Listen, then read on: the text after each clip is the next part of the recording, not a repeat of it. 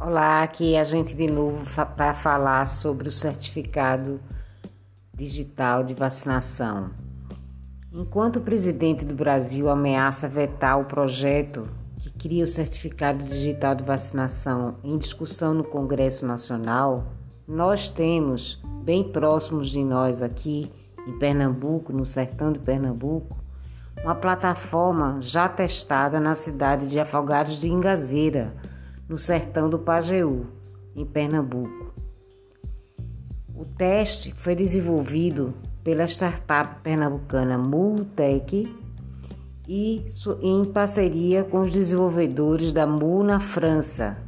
O passaporte está aí para ser usado pelos gestores estaduais e municipais, além de empresas como controle e gestão da Covid-19. O que falta é a iniciativa pública, política, para dar acesso à população como um todo ao passaporte.